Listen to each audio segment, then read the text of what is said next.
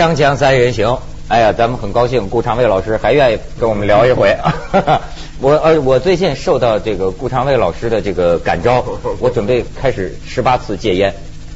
哎，我觉得他就最近戒烟呢，我戒烟已经半年多了。哎呦，戒烟之后，你看就他的这个皮肤，因为前后我有对照，知道原来那个惨相，现在一看就清如水，白如玉啊，就有点粉白粉嫩，这个是挺有。说的人家顾导都不好意思了。我是我因为我抽烟太多了，就是就是你知道这个标志是什么？就是说戒烟就是抽烟就过度的人，或者是戒烟最困难的人是什么特点呢？就是早上醒来醒来第一件事是抽烟的人。我是醒来第一件事抽两支烟，然后才洗脸刷牙，然后再抽两支烟，然后才去吃早饭。我也是，可是可是据说搞艺术的人如果不抽烟就没灵感了。不是，我觉得。你看，对我来说，我是经经历过，嗯，高中七六年的时候开始学学学会抽烟啊，高中的就就很多年了，就是也这这中间也戒过三十年烟龄了，嗯，中间九零年到九六年左右这段时间基本上是不抽烟的。我是知道，就是你不抽烟之后啊，你就是闻不见烟味儿，看别人抽烟你根本意识不到，嗯，就不是说。哎呦，你没有抽烟了，我操，我他妈现在不能抽烟了，就着急，根本没那个，就是戒你，其实谁就是你谁对谁来说，只要戒烟能成功，他的心态可能都会很像。就是别人你要不提出，哎，告诉这有有人抽烟，你在屋里边别人抽烟，可能烟味你都闻不到。啊，是吗？对。那都很远了。那怎么？你离开这个境界远了。不，那怎么戒呢？你你是怎么戒掉呢？我觉得是这样的，我觉得两头哈。就是两件事，一个就是你确实要从心里想好了，你是想戒烟了。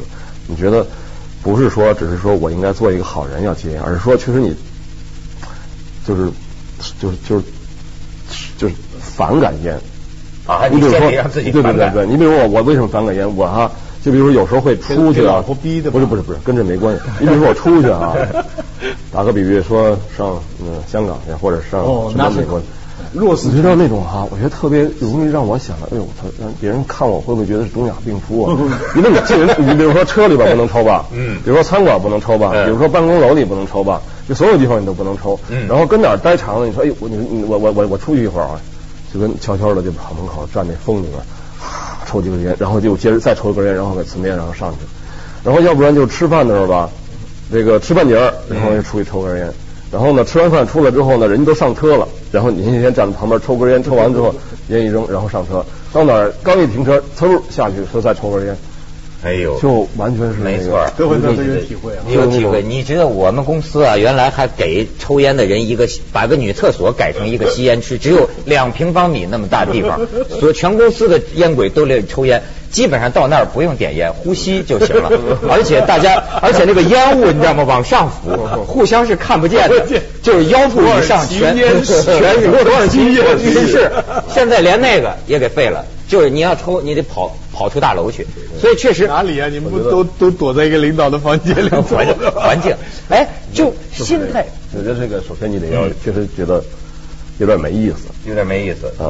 还有一条呢，就是其实生理的部分，我觉得现在很，因为现在有那些，呃，就是那些戒烟糖什么的，它很容易去嗯借助那些糖里边的那些尼古丁成分，让你在最最初停止戒烟的那，比如说一个礼拜十天啊，不那么生理上不那么烦躁啊，不那么焦虑啊，或者不让脑袋都是麻的那种着急啊那种，就两头，就是你那头呢想清楚，确实想清楚。了，干的，然后另外一头呢，也让你的生理的部分啊。就就是这就那个就那种就跟那个泡泡糖似的啊，吃嚼的啊，你吃了就是吃一点，你马上就会让你觉得不像你要不吃那个，你可能会觉得你知道那个着焦虑着急。但是你比如写东西的时候、导戏的时候、想辙的时候，你就过了这坎儿啊，你会你知道就是最好是什么？你你没几天之后，你最好你这拿着烟，我就是不抽。你看所有人都会逗我说：“你抽吧抽吧，何苦呢？拿黄点。”我就那火你拿接过来，我就是不抽，我还就气你们了哈。你你知道那种心情哈？你让你从一个比如说一个东亚病夫啊，那那种特病态的那种自我的感觉就特挺不好的啊。然后到那种本人现在行，拿拿谁谁 给我一支哈？哪都都哪儿？真的，我就拿着手里玩嘛，烟给玩脏了，给扔了，就是不抽。你知道，我觉得那种感觉。那我试过，就是拿一个就是不抽，但不是不拿拿一根烟就是不抽。但是我发现了，下意识一会儿这烟就没了，原来已经抽完了。就你这个动作跟人说说话完全忘了。不过就是我是说，为什么我觉得他戒烟呢？为什么决心戒烟呢？就是为了为了，因为呃戒烟之后食欲也不好，精神也不好。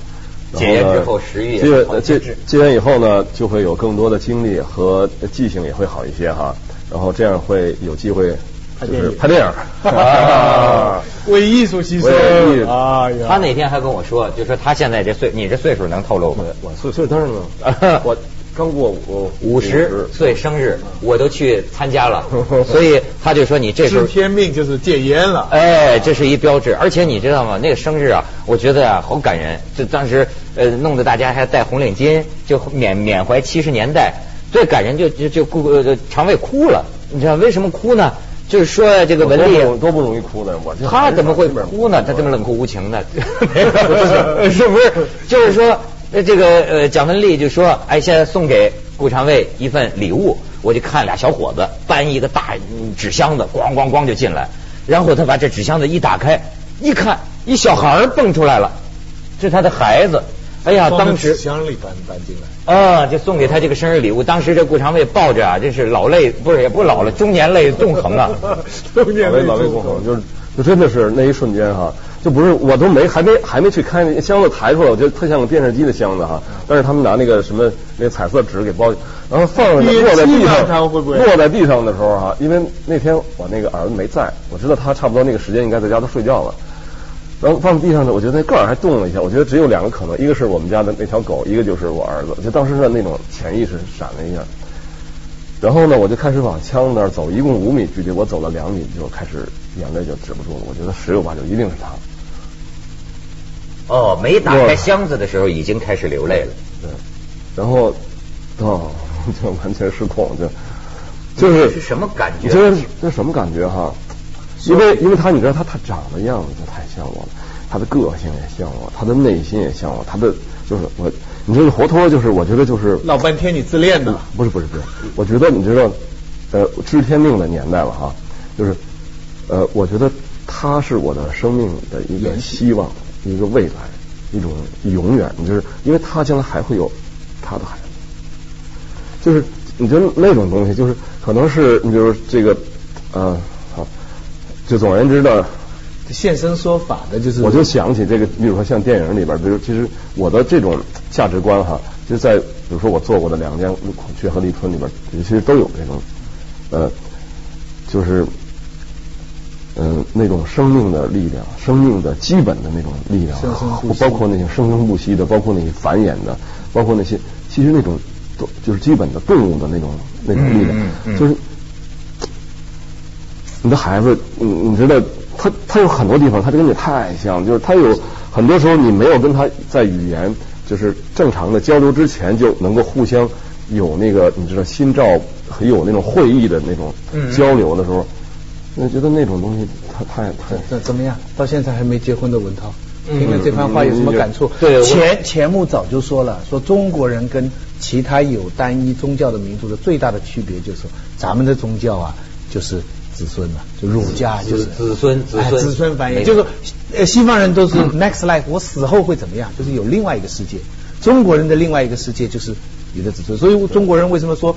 这个这个不孝啊，这个是很大的。还有死之前最重要的是儿子孙子都得赶回来见一面。嗯，外国人要一个牧师，为了为了要个神父让你去天堂，中国人才不在乎天堂呢，就是在乎这些子女将来在一起。这个这个顾长卫的顾长卫的什么东西？江江三人行广告之后见。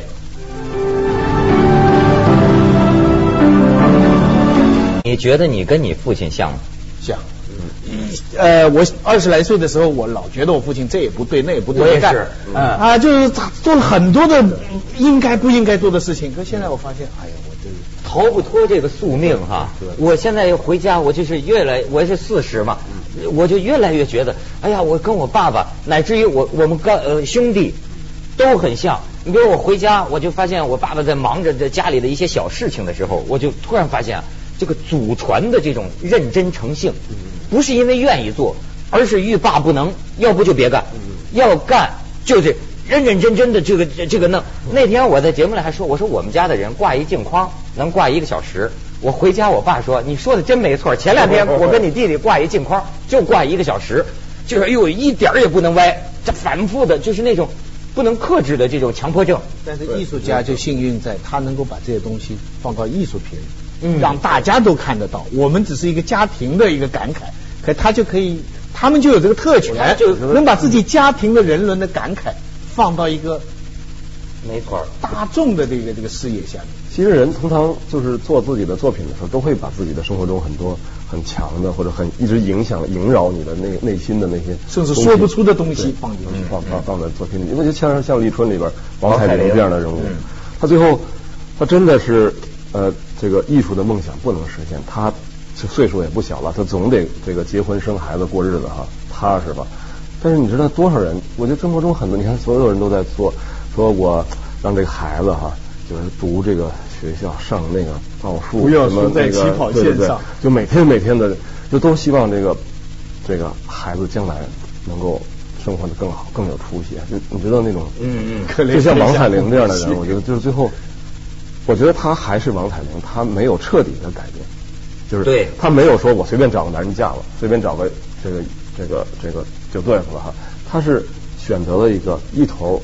这个我不唱了，我没有机会，我不唱了。对，呃，一头呢，他这个这个福利院去收养了一个孩子，这孩子是一个像他一样并不完美的孩子，那个因为那个孩子是一个先天唇裂，嗯，他就把这个孩子，他又因为他自己后来在做生意，就把弄什么羊肉啊什么从内蒙翻，然后他帮助这孩子把那个呃这个这个唇裂的这个手术做了治好之后，在结尾的时候，他又把这个孩子带到北京。就带到了他那么小的孩子都已经到北京了，就你知道那种，就这个，我觉得就是那种我特别的对那种生命的因为你说这王彩玲啊，他就是在一个北方那种小城镇里，但是他觉得自己是热爱这个歌剧啊，意大利的那种歌剧，当年曾经一次次的上北京，就是要上中央音乐学院，幻想着在大剧院演出他的这个歌剧，可是实际上这种小人物啊，像尘土一样，在这个周围环境里，呃，谁都。觉得这是一有毛病吗？这是，但是你看他最后他收养，也也许我的歌剧梦幻灭了。成功。呃，我觉得他成功了。我觉得你知道是这样。其实艺术的成功是什么呢？我我就希望这个这个人物如果深深的留在你心里，然后这个人物会在你心里，呃，让你想起你的邻居，想起你自己的一些生活的经历。我觉得这个可能是最大成功，而不是说具体的说，我让这个人物在这个电影的结尾的时候说这个艺术上有多么有成就，或者是他他的，你知道？所以我说的是，你这个导演胆子大，就是你知道美国、欧洲啊，拍很多励志片，嗯，常常都拍的很感人的，经过很多的最后跳舞成功了，赛马第一名了，跳水什么什么。我老是在想，我每次看这样的片的时候，我在想，就快到结尾的时候，我在想，会不会最后让他不成功呢？嗯。后来我发现，现在美国的那些导演啊，都不敢让他不成功，因为他们可能为了票房，为了为了观众的期待啊什么，他们让他吃尽苦，但最后一定让他站在领奖台上。我就在想，哪个导演能够胆子大，就是让他不成功？因为实际上生活中一千个、九百个不成功的，九百九十九个是不成功。我我我觉得是这样。其实像王彩玲这样，如果说最从最通俗的角度讲，他可能不成功，但是你从另外一个高度讲呢，他其实是另外一种成功。就是他的不成功，也许唤醒了更多的人的成功的可能，那种机会的存在。嗯嗯。所以呢，我觉得在这个影片结尾的时候，我等于最近最后又做了一个新的版本，就罗马电影节之后又加了一个结尾。嗯。然后其实这个结尾是，我觉得还是怀着一种深情，把一一个王彩玲的梦在结尾的时候，从我们的角度为观众的心理，对，也送给了观众，也送给了王彩玲，其实是一种敬意，就是敬就是。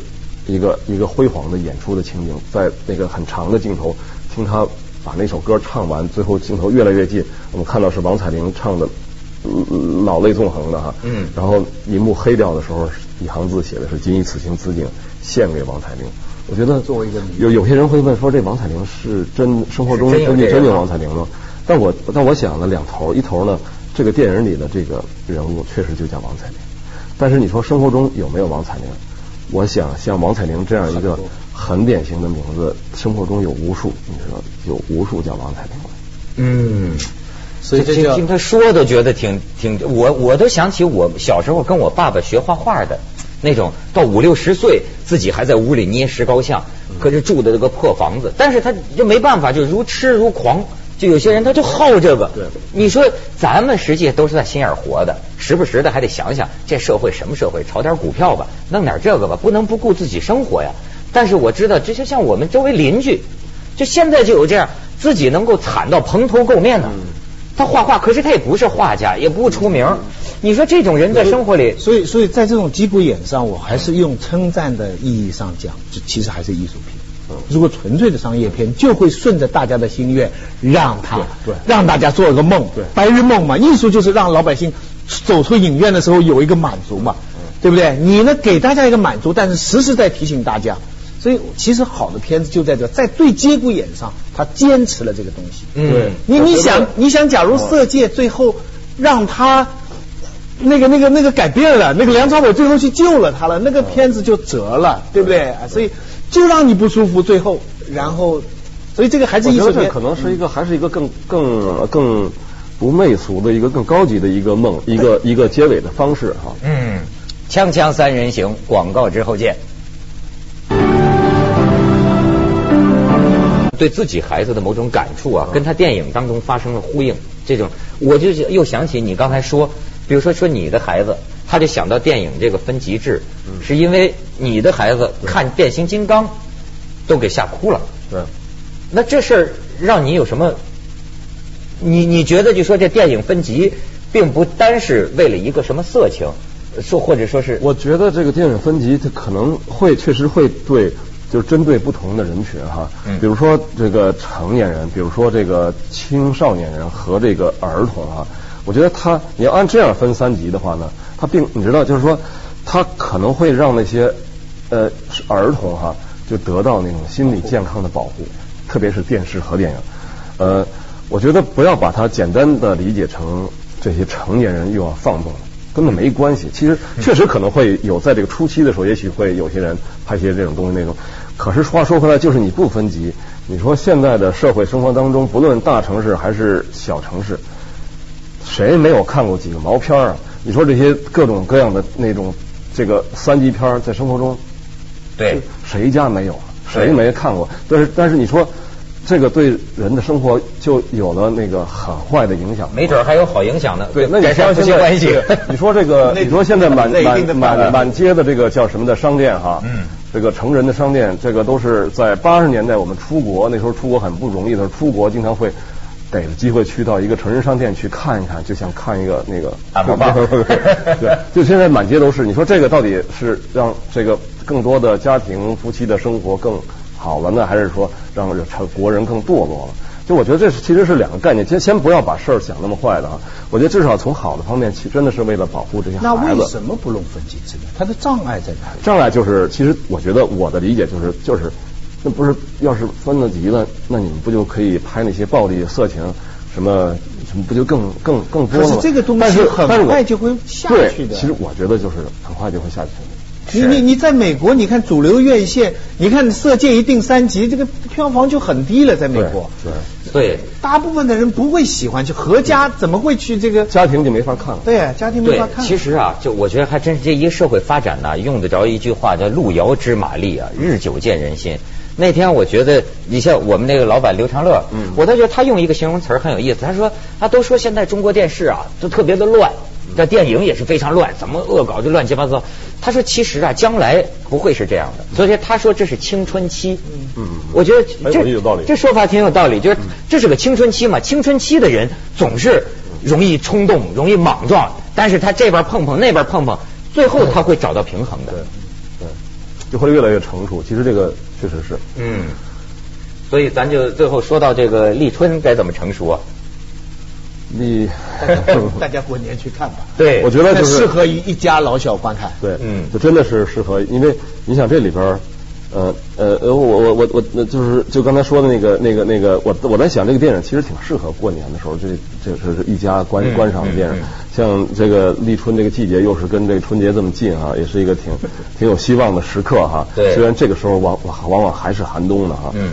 呃，还有呢，这个这个里边他说那个那个那个那个呃难忘今宵，其实每年过春节的时候。那个叫什么这个岁月更迭的那个时刻，都会听到这个《难忘今宵》。就原来的孔雀那个版本里面就有这样一场戏，就是一家人，女的在包饺子，男的在搓麻将，然后电视机里边还在播着那个《难忘》。那是我们共同回忆。对，那个是一九八三，真优美。那那是有一段，那是一九八三年的情景。那个八三年的时候是第一届春晚，那时候还赵还是赵老师和另外一个人在那说什么“青山在，人未老”什么。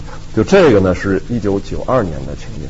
有那个呃杨澜，还有还有赵老师，还有那个倪萍是在那个最后主持那个那个那个那个时刻哈，也是挺这个。但是到今天呢，可能这些主持的人都很多变了，但是还是难忘今宵，就是就今今年零八年过年的这个三十的晚上，还是会以后还会是这样。我觉得这是一个就是挺，它变成了一个不朽的符号，会伴随着中国人的这个你知道一代，我觉得可能真的一代代都。是是是是是，这可能是一个最最了不得的。你你几年过去了，你能不能讲讲你的孔雀结尾到底是怎么回事？最后那结尾，大家猜呀猜猜猜，个人各解释。